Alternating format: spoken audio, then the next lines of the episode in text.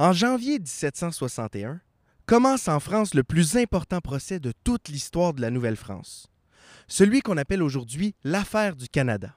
Ce procès vise un groupe d'officiers civils et militaires proches du pouvoir, mais surtout proches de l'intendant de la Nouvelle-France, François Bigot. De quoi on l'accuse? Ben avec un groupe d'associés comportant le munitionnaire canadien Joseph Michel Cadet, ainsi que des marchands en France et au Canada, on croit que le groupe s'est rendu coupable de conflits d'intérêts et de collusion. Et bon, c'est pas la première fois à l'émission qu'on traite de corruption ou au minimum d'administration malhonnête. Pensez seulement à Frontenac et son entreprise de collusion. Euh, je voulais dire euh, une entreprise de fourrure, pardon, ça m'a échappé. Mais pourtant, à la même époque, l'affaire du Canada choque par son ampleur. Ce n'est pas nouveau de s'enrichir pendant la guerre, mais le système mis en place par Bigot et sa bande rend la situation insoutenable pour la Nouvelle-France. Malgré le fait que les dépenses de la France se multiplient année après année pour aider la colonie, ben, pendant le règne de l'intendant Bigot, le coût de la vie en Nouvelle-France sera multiplié par 8. D'ailleurs, pour beaucoup de gens, Bigot est responsable presque à lui seul de la chute pure et simple de toute la Nouvelle-France. Et pour cela, l'intendant Bigot reste encore jusqu'à aujourd'hui associé à la collusion et aux dérives de la bureaucratie royale. L'affaire du Canada mène à la condamnation expéditive de 55 officiers de la Nouvelle-France, à des amendes et à l'emprisonnement dans la Bastille de Bigot, de Vaudreuil et de beaucoup d'autres. Ultimement, Bigot et deux de ses associés, dont Cadet, sont condamnés à l'exil. Bigot, pour sa part, doit rembourser à la couronne l'immense somme d'un million et demi de livres. Si l'intendant Bigot est absolument coupable des actes qu'on lui reproche, ben, on sait aujourd'hui qu'il ne représente pas la figure euh, machiavélique qui aurait anéanti à lui seul tout le régime. En fait, à l'arrivée de Bigot, celui qui deviendra le dernier intendant de la Nouvelle-France, on pourrait argumenter que la colonie vit déjà sur du temps emprunté. On entre donc aujourd'hui dans un de ces moments charnières de l'histoire. Après à peine 100 ans, Montréal changera bientôt de métropole au terme de ces deux guerres qui transformeront le portrait social de la ville. Aujourd'hui, à tous les chemins mènent à Montréal, c'est le début de la fin pour la Nouvelle-France.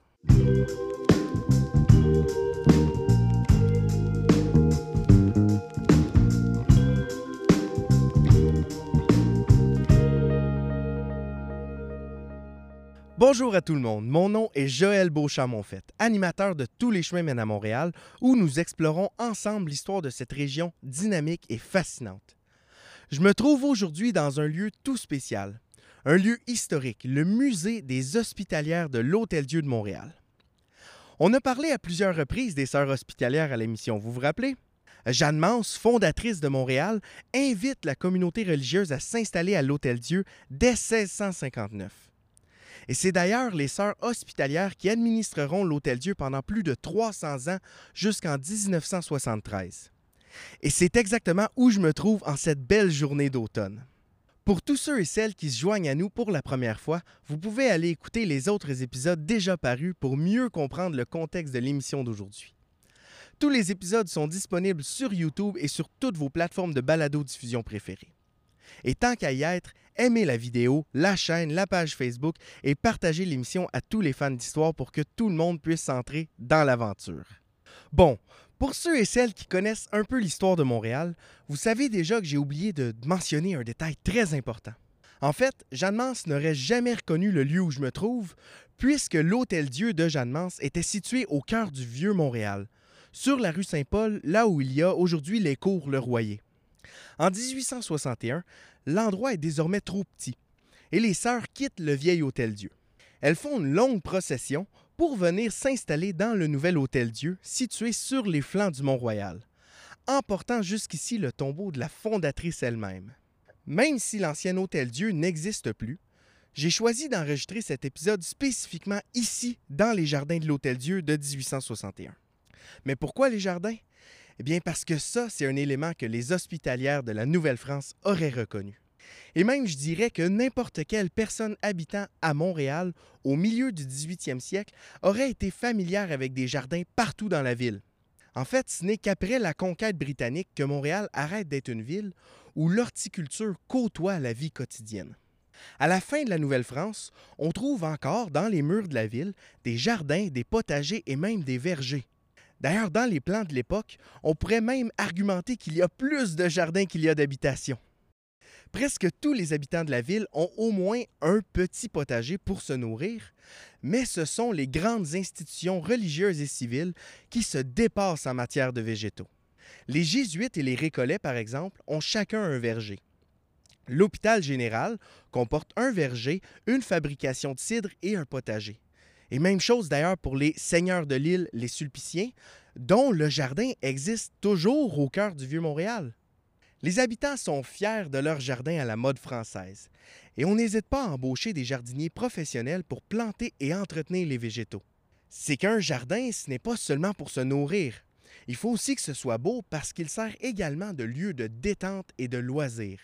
Et d'ailleurs, une visite dans le vieux Montréal implique toujours pour moi un passage dans les jardins du Château Ramsay, une reconstruction récente mais inspirée de jardins de l'époque. Mais dans le vieux Montréal, les jardins sont au comble de l'opulence de la bourgeoisie française au château de Vaudreuil. Avant d'être détruit dans un incendie en 1803, le château était situé sur ce qui est maintenant la place Jacques-Cartier. C'est un hôtel particulier et le logis des gouverneurs. Et derrière ce bâtiment majestueux, les jardins de promenade étaient un lieu de bal et de fêtes dédié à la sociabilité. Mais ce n'est pas tout. Lors de fouilles archéologiques, on a retrouvé des ossements de pans et autres oiseaux nobles qui laissent croire que ces oiseaux rares se promenaient en toute liberté dans les jardins. Moins flamboyantes, les sœurs hospitalières sont cloîtrées, c'est-à-dire qu'elles sont complètement isolées de la population, sauf dans leur hôtel-dieu. Elles ont donc un grand jardin fermé pour nourrir la communauté religieuse, avec d'autres jardins dédiés à la contemplation. Mais ce n'est pas tout. Il y a sur le terrain de l'Hôtel-Dieu un second potager, le Jardin des pauvres, qui nourrit la population de Montréal. Ben, disons que l'idée du jardin communautaire, ce n'est pas d'hier. Mais plus intéressant encore, il y aurait eu un troisième jardin qui servait de pharmacie aux sœurs hospitalières. Depuis l'époque de Jeanne Mance, on y fait pousser des plantes médicinales récoltées et employées par les sœurs hospitalières dans le traitement des malades de l'hôpital. On y cultive des plantes du vieux continent mais aussi beaucoup d'autres qui sont indigènes et dont la connaissance avait été transmise par les communautés autochtones. Dans ces plantes, on retrouve par exemple le capillaire, le ginseng, le sapin, l'érable, l'ortie et le vinaigrier. Bien des sœurs s'occupent des végétaux dans les jardins, mais elles ne le font pas seules. À l'échelle de l'île, des immigrants fraîchement arrivés de France sont embauchés pour l'été pour entretenir les jardins. Les sœurs hospitalières ne manquent justement pas de terrain à labourer. Au 18e siècle, on appelait l'endroit où je me trouve la terre de la Providence. Cette immense terre appartenait aux sœurs hospitalières et on y récoltait un peu de tout ce qu'on trouvait à Montréal.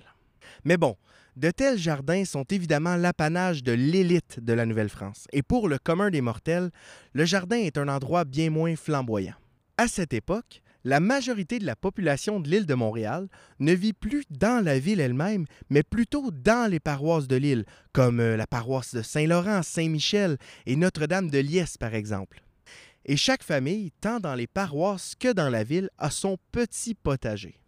Dans celui-ci, elle fait pousser principalement des fruits et légumes de subsistance.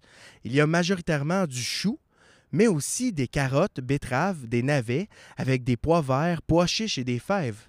Bon, c'est rien de bien époustouflant parce que la priorité est donnée à ce qui se conservera bien pendant les longs mois d'hiver.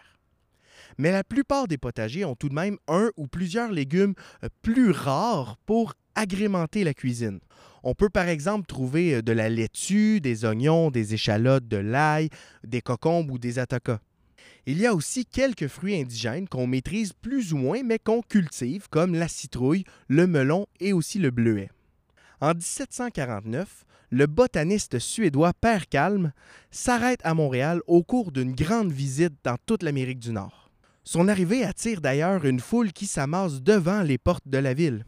En homme de son temps, il commente les coutumes des Canadiens et Canadiennes d'une façon que j'aimerais mieux ne pas présenter ici si vous me le permettez.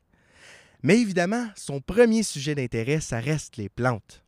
Il nous apprend, entre autres, surprise, qu'on ne cultive pas encore la patate à Montréal. La majorité des personnes n'en connaissent pas même l'existence, et pour les autres, on la trouve simplement sans goût. Père Calme complimente par contre les prunes et les pommes, les melons et le sucre d'érable de la région. Ce qui le surprend le plus est par contre la récolte du ginseng sauvage.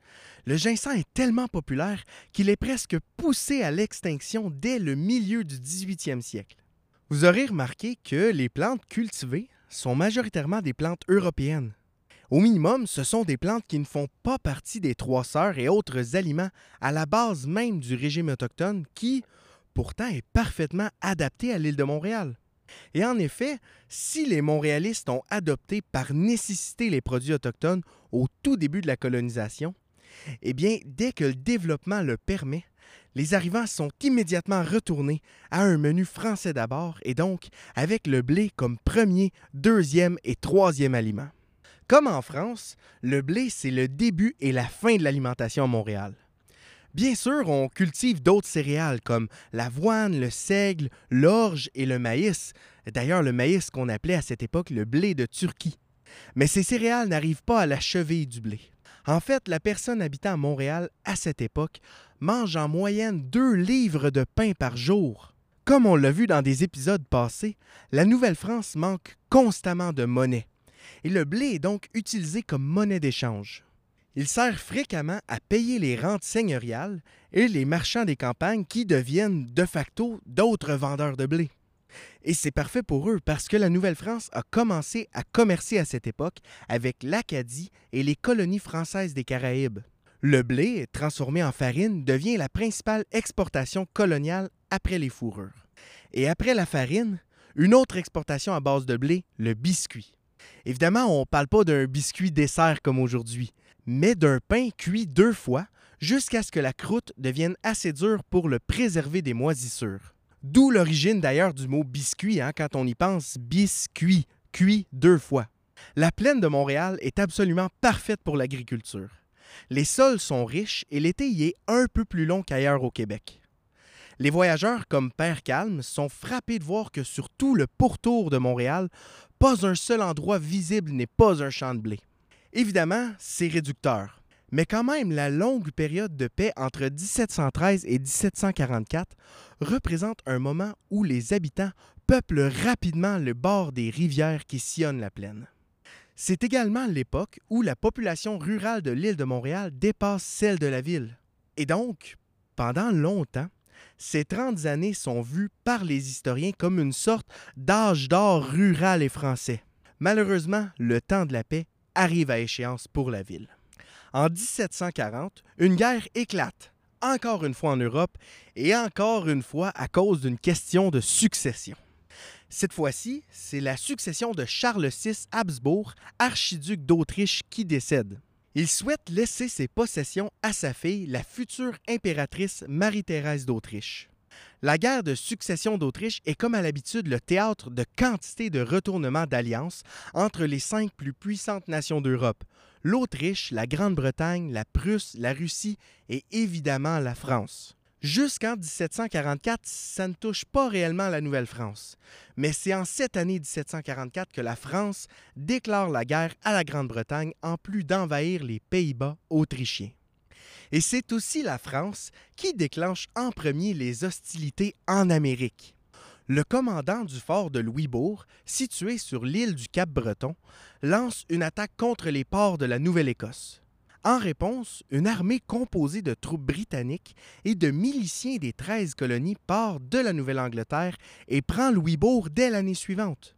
L'impact de la chute de Louisbourg est énorme pour la Nouvelle-France. La forteresse de Louisbourg avait été construite sur l'île du Cap-Breton, alors appelée île Royale, après la cession de la Nouvelle-Écosse aux Britanniques en 1713. Située à l'embouchure du Saint-Laurent, Louisbourg sert de principal fort pour protéger le Canada d'attaques par la mer. Encore plus important, c'est le principal lien maritime entre Montréal et sa métropole. Et donc, la prise de Louisbourg en 1745 isole presque complètement le Canada de l'économie et des produits de la France, et ce pour toute la guerre. Dès le déclenchement de la guerre en 1744, les autorités coloniales se rendent compte que la vallée du Saint-Laurent n'est simplement pas prête du tout pour une guerre. On manque de soldats, on manque de munitions, de pain et, généralement simplement de préparation. Oui, les fortifications de Montréal viennent tout juste d'être complétées, hein? on l'a vu au dernier épisode. Mais sinon, la colonie entière tombe immédiatement en état de panique. Les attaques peuvent provenir de plusieurs directions après tout. Euh, de l'Est par le Saint-Laurent, euh, du Sud par le Richelieu ou encore de l'Ouest par les Grands Lacs. La première chose à faire est donc de construire ou reconstruire un grand réseau de forts pour défendre la colonie. Québec est bien sûr refortifié à cette époque. Quant à Montréal, elle devient pour la première fois de son histoire le centre névralgique de la stratégie militaire coloniale. On est pleinement conscient que ce sera ici une guerre continentale, et donc améliorer le réseau de forts dans la plaine de Montréal s'impose. Sur l'île, dans la plaine de Montréal et en s'étendant vers le Richelieu et les pays d'en haut, on assiste donc à un grand programme de rénovation des anciens forts qui jalonnent la vallée la Nouvelle-France en profite en même temps pour étendre et améliorer son réseau d'alliances avec les différentes nations autochtones. Ce réseau d'alliances est à la base de la survie de la Nouvelle-France qui comporte 24 fois moins d'habitants que les colonies britanniques au sud. Les Autochtones alliés seront, comme dans toutes les guerres de cette époque, la principale force guerrière pour la Nouvelle-France. Pour faciliter le déplacement des troupes, un premier réseau routier se développe avec Montréal au centre de la toile d'araignée. Le chemin du roi venait d'être complété, reliant Montréal à Québec en passant par Trois-Rivières. Grâce à ce chemin de 330 km, on pouvait désormais rejoindre la capitale en seulement quatre jours. Oui, je sais, on, on est encore bien loin de l'auto, mais quatre jours, ça reste quand même à l'époque une grande innovation dans le déplacement des troupes. On ajoute aussi un chemin reliant les différents forts reconstruits de la vallée du Richelieu et du lac Champlain. Pour faciliter l'accès à Montréal, le centre logistique des opérations, un autre chemin relie enfin la prairie au Richelieu par Chambly. Pour entretenir tout ce réseau, on assiste dès 1744 à une mobilisation monstre des habitants de la région de Montréal. Près de 2000 miliciens, soit environ 20% de la population masculine active, est enrôlée ainsi chaque année. Et avec en plus les quelques 800 soldats et officiers, ça fait beaucoup de bouches à nourrir pour ceux qui sont restés dans les champs. Avant 1744, le blé et la farine sont la principale débouchée commerciale des habitants. Mais dès le déclenchement de la guerre, les greniers seront presque toujours vides, et ce jusqu'à la conquête britannique. Les achats de blé par le gouvernement triplent en quantité pendant la guerre pour atteindre environ 2 millions de litres de blé chaque année. Le magasin du roi de Montréal, le plus important de la colonie, est en manque chronique de ressources, de soldats, d'armes et de blé. Progressivement, les achats volontaires aux habitants ressemblent de plus en plus à des réquisitions forcées. On utilise des dénonciations pour trouver qui cache encore du blé dans son grenier, et toute l'économie coloniale devient une économie de guerre. Et évidemment, vient avec les réquisitions la suite inévitable de toutes les guerres, l'inflation. Pensons qu'on ne reçoit presque plus rien de la France à cause du blocus du fleuve par la marine britannique. Mais qu'en même temps, on a besoin de toujours plus d'argent pour payer les forts, les soldats, les armes et la nourriture. En l'absence de monnaie de la France, l'intendant remet de l'avant la monnaie de papier, dans la lignée de la monnaie de carte, euh, de laquelle nous avons parlé il y a quelques épisodes. Vous vous souvenez de l'intendant François Bigot condamné dans l'affaire du Canada? Bien, une des raisons apportées par les historiens et historiennes pour expliquer sa condamnation se trouve justement dans cette inflation monstre qui accompagne les guerres de la fin de la Nouvelle-France. L'immense quantité de papier-monnaie imprimé par l'intendance est insoutenable pour le roi de France, et celui-ci est donc incapable de tout rembourser aux habitants. Et donc, en condamnant Bigot et sa bande, le roi a une justification en main pour renoncer à ses obligations il décide, après la conquête, de rembourser le papier-monnaie pour le quart ou la moitié de sa valeur imprimée. Évidemment, il y a eu et il y aura encore de pires exemples d'inflation. Mais c'est toujours le peuple affamé qui se retrouve le plus touché par la crise. D'ailleurs, à Montréal, des rumeurs se répandent rapidement alors que la ville est au bord de la famine. Plusieurs sont convaincus qu'il y a un complot venant d'en haut pour affamer la population urbaine. Comme c'est le cas dans euh, toutes les famines à la même époque, on blâme d'abord le marchand qui accumule le blé pour faire de l'argent. Des pétitions sont envoyées à l'intendant, mais en même temps, on le croit négligent ou même corrompu. Et il n'y aura pas à Montréal de grandes révoltes dramatiques de la population. Car après tout, ce serait une idée un peu ridicule tant qu'il y a une énorme quantité de soldats dans la ville. Et des soldats, il y en a. Pour la seule année 1746, au moins 82 expéditions de guerre sont formées à Montréal pour aller faire des attaques isolées en territoire ennemi. Ces parties de guerre de 10 à 30 hommes sont toujours formées de la même façon. Il y a principalement des Autochtones dans les rangs, des domiciliés qui habitent la vallée du Saint-Laurent depuis plusieurs générations, comme ceux par exemple de Ganawake et Kanesatake, accompagnés d'Autochtones alliés provenant de plus loin et qui viennent honorer leur vieille alliance militaire comme des, des Miami, des Abenaki ou des Mi'kmaq. À ce groupe se joignent généralement quelques soldats, miliciens et volontaires canadiens et français. Le but de ces expéditions qui partent de Montréal est de pratiquer ce qu'on appelait à l'époque la petite guerre, mais qu'on appellerait aujourd'hui des raids ou euh, de la guérilla.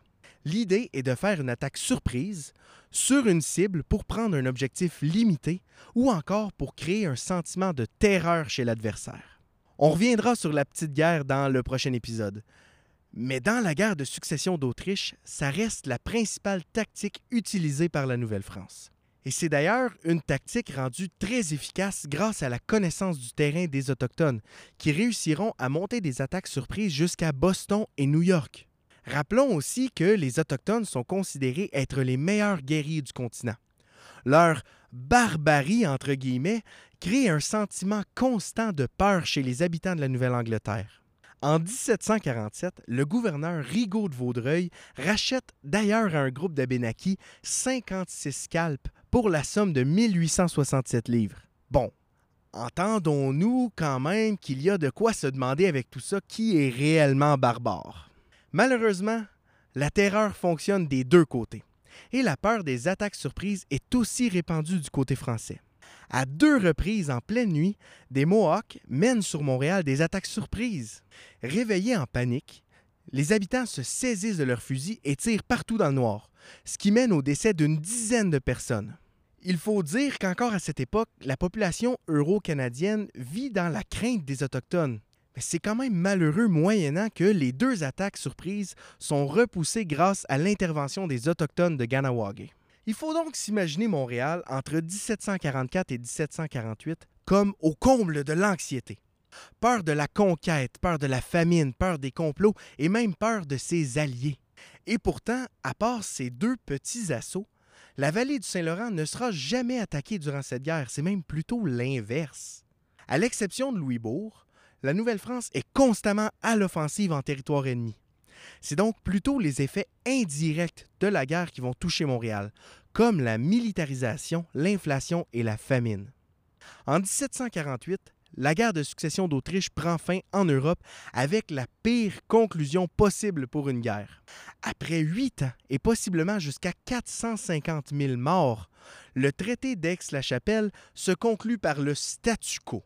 Tout ce qui a été gagné par la France dans les Pays-Bas autrichiens est redonné. En échange, la forteresse de Louisbourg est retournée à la France. C'est une de ces guerres qui donne rien du tout. Évidemment, c'est moyennant qu'on assume que des guerres peuvent donner quelque chose, mais bon, encore un débat pour un autre jour. Pour Montréal, la guerre de succession d'Autriche, c'est à la fois une répétition des deux précédentes guerres intercoloniales, mais aussi une pratique pour la prochaine. La Nouvelle-France aura été presque pendant toute son histoire en état de guerre. S'il s'est passé 30 ans de paix entre la guerre de succession d'Espagne et celle d'Autriche, la prochaine guerre ne se fera pas attendre. Dans moins de six ans, le prochain conflit éclate et fait passer la guerre qui vient de se terminer pour des enfantillages. J'aimerais en terminant remercier le Musée des Hospitalières de l'Hôtel-Dieu de Montréal, la Ville de Montréal et la Cité des Hospitalières pour nous avoir invités à tourner cet épisode sur un lieu historique. C'est toujours pour moi un plaisir de vivre l'histoire en visitant des lieux patrimoniaux signifiants à Montréal. Et c'est un double plaisir quand on peut en apprendre encore plus grâce à un musée qui célèbre cette histoire. En plus de la visite au musée, le site comporte le tombeau de Jeanne Mance, Sœur Marie Morin et plusieurs autres figures à connaître de l'histoire montréalaise. Mais mon coup de cœur reste par contre un escalier à l'histoire absolument incroyable. Cet escalier a été construit il y a 400 ans en France et a été acheminé ici depuis son lieu d'origine, l'Hôtel-Dieu de la Flèche. Est-ce que vous, comprenez ce que ça signifie? Les marches de cet escalier ont probablement été foulées par Jeanne Mance elle-même, et ce, avant même la fondation de Ville-Marie. Au prochain épisode de Tous les chemins mènent à Montréal, une brève période de paix laisse place au retour et à l'intensification de la guerre, la dernière guerre de la Nouvelle-France. La guerre de sept ans sera le premier conflit à l'échelle planétaire, la première Première Guerre mondiale. On sait aujourd'hui que la France sortira grande perdante de la guerre. Elle doit alors céder le Canada à la Grande-Bretagne. Pour Montréal, ce sera un tout nouveau pan de son histoire qui va s'ouvrir. Elle connaîtra l'arrivée de nouvelles populations migratoires, un nouveau rôle économique et une toute nouvelle culture. Mais avant d'en arriver là, la plaine de Montréal devra à nouveau vivre l'enfer, redoublé de la militarisation, de l'inflation et de la famine. Et tout ça à cause d'un jeune officier militaire inconnu qui fait son entrée sur la scène de l'histoire, un certain George Washington. N'oubliez pas que tous les chemins mènent à Montréal fonctionnent d'abord et avant tout grâce à vous toutes et à vous tous. S'il vous plaît, allez aimer la vidéo et notre page YouTube. Je vous encourage aussi à aller aimer la page Facebook de l'émission et celle du Musée des Hospitalières de l'Hôtel-Dieu de Montréal en lien en bas dans la description.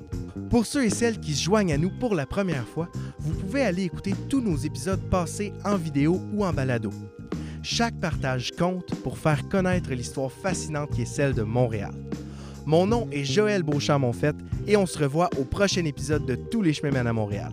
Allez, à bientôt.